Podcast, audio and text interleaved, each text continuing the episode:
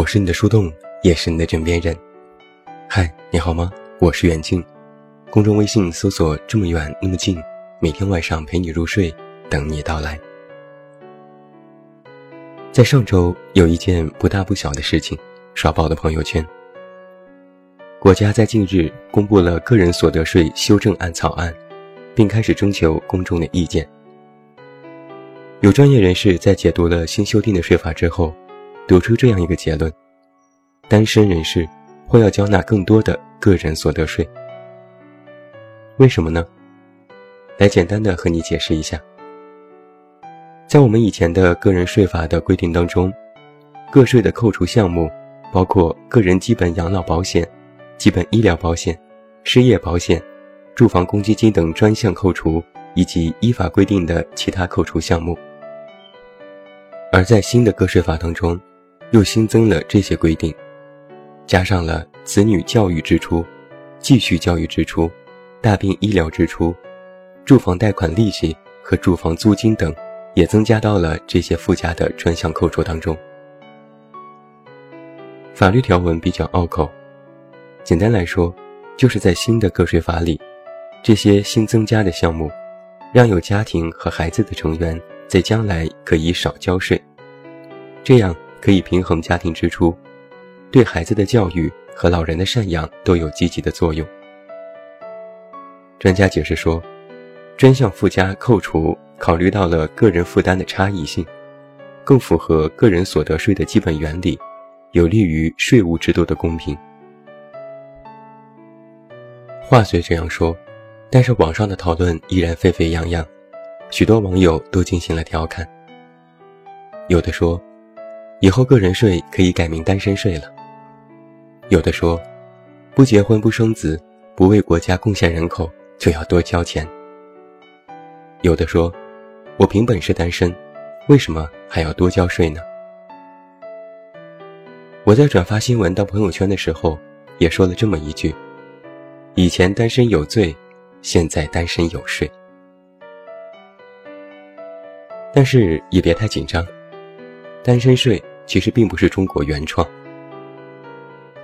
根据一份数据显示，早在2010年，英国结婚的人数就已经跌至了150年内最低。在法国，每三户人家当中就有一户是单身，而德国的首都单身人口比例已经高达了百分之五十四。我们的一些近邻也同样如此。在日本，男性未婚涨到了百分之四十七，女性未婚人口占到了百分之三十二。而韩国更是官方直接宣布进入全面单身时代。面对这样的现实，会有一个问题是：单身人口越来越多，让国家的老龄化也越来越严重。那么这些国家就不得不采取有关的措施来限制单身人口的迅猛发展。那就是征收单身税。当然，所谓单身税，也并不是一个单独设立的税款，而是在人们缴纳税款的时候，单身人士不能够享受和其他非单身一样的减免政策。因为没有各种的交税减免，自然单身交的税就会更多，也就是变相的交纳了单身税。这其实不仅仅是近几十年来才产生的新的措施。早在1820年，美国的密苏里州就已经开始对单身人口征税，目的是为了鼓励单身人士结婚。当时的政策规定，凡是年龄在21岁到50岁的未婚男子，每年征收一美金；如果长期居住的话，至少要多付三十美金。想一想，好像没多少钱，但是你想一下，在那个时代的一美金，相当于现在的三十美金，税金可以说是很多了。而在韩国，因为连续十四年生育率下降，政府规定，年薪在两千万到三千万韩元的未婚单身人士，每年要多缴纳二十万韩元，折合人民币一千一百六十元。这样一算。韩国的单身人口每天要额外支付三元的单身费用。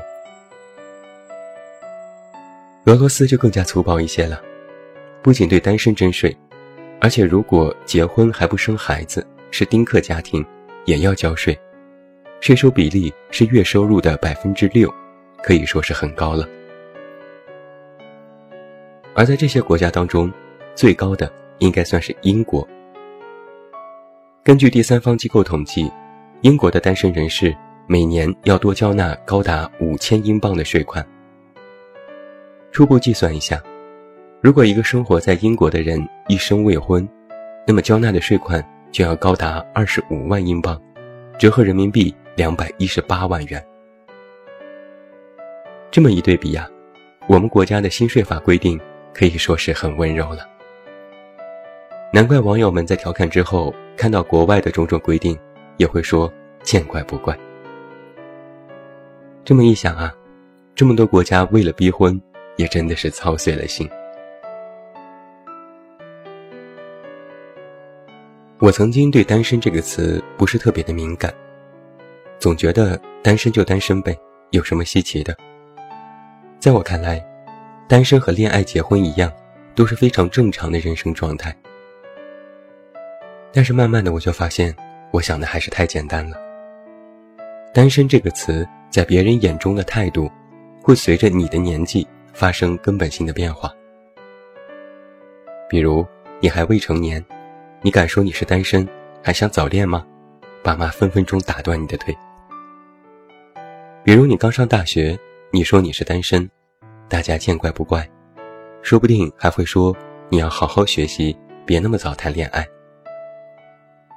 但如果你大学要毕业了，还没有谈过一场恋爱，那就有点奇怪了，连自己都会觉得。大学没谈过恋爱，实在是有点亏。再比如，你刚刚参加工作，一门心思忙工作，但是家人首先就要开始替你操心。你觉得单身是贵族，在他们眼里你就是不开窍。那就更别提你工作了五六年，年纪也到了一个尴尬的时候。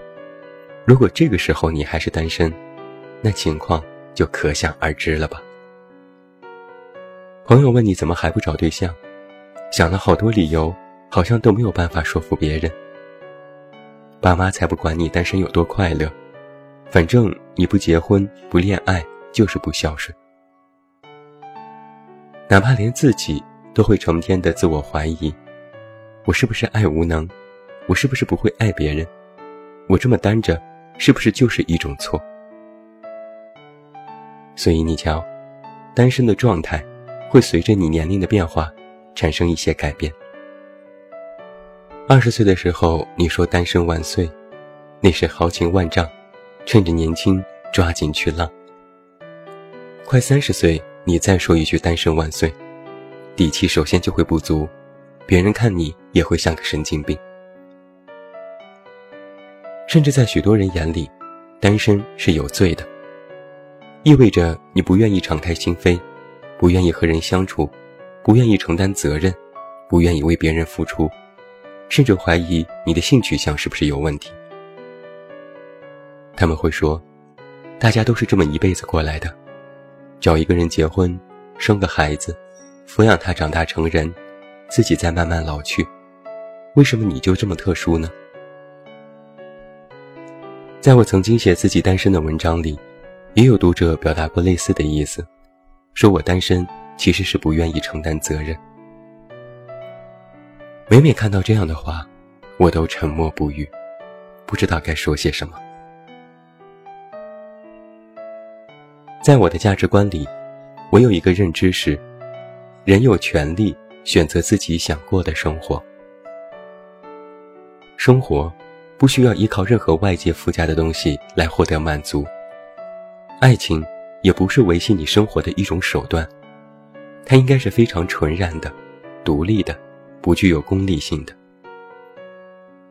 我对生活一直有一种英雄主义感，那就是从不勉强自己去做一些现在觉得还做不到的事情，也不愿意让自己活得很委屈，哪怕为此要付出代价，也不愿意将就和妥协。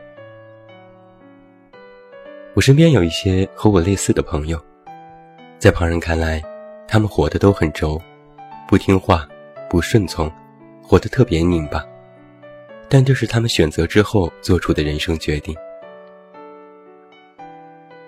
我看过一些文章，也听过许多人的观点。很多人把单身和恋爱、结婚放在对立面去进行讨论，讨论孰是孰非，讨论利弊得失。我很不喜欢这样。在我的认知当中，单身和恋爱、结婚一样，都是一种人生状态。或许有早有晚，但绝对没有对错。三十岁还不结婚就是变态，五十岁选择离婚就是冲动，喜欢同性就是怪胎，维持单身就是有罪。我从来不这么认为。这个世界让人沮丧的事情难道还少吗？为什么要面对自己这样的人生大事和重大抉择的时候？都不能够让自己顺心一点呢？这个世界，我们不能决定和左右的事情还少吗？为什么要面对自我的时候，都要遵守什么别人所说的规则，不能让自己真心的做出选择呢？你遇到了爱的人，那么就勇敢去爱，轰轰烈烈，畅快淋漓。你现在是单身，那么就好好生活，自重自爱。不是妄自菲薄。话又说回来，既然现在新的税法要单身去交纳更多的税，那最应该做的是什么呢？绝对不是草草的找个人去恋爱结婚，为了省掉那点钱，而是应该好好工作，努力赚钱，不是吗？我喜欢每一个真心热爱生活的人，真心真意的生活。谁都会活得很伟大。我也支持每一个人，都有真正的选择自己生活的权利。最后，祝你晚安，有一个好梦。我是远近，我们明天再见。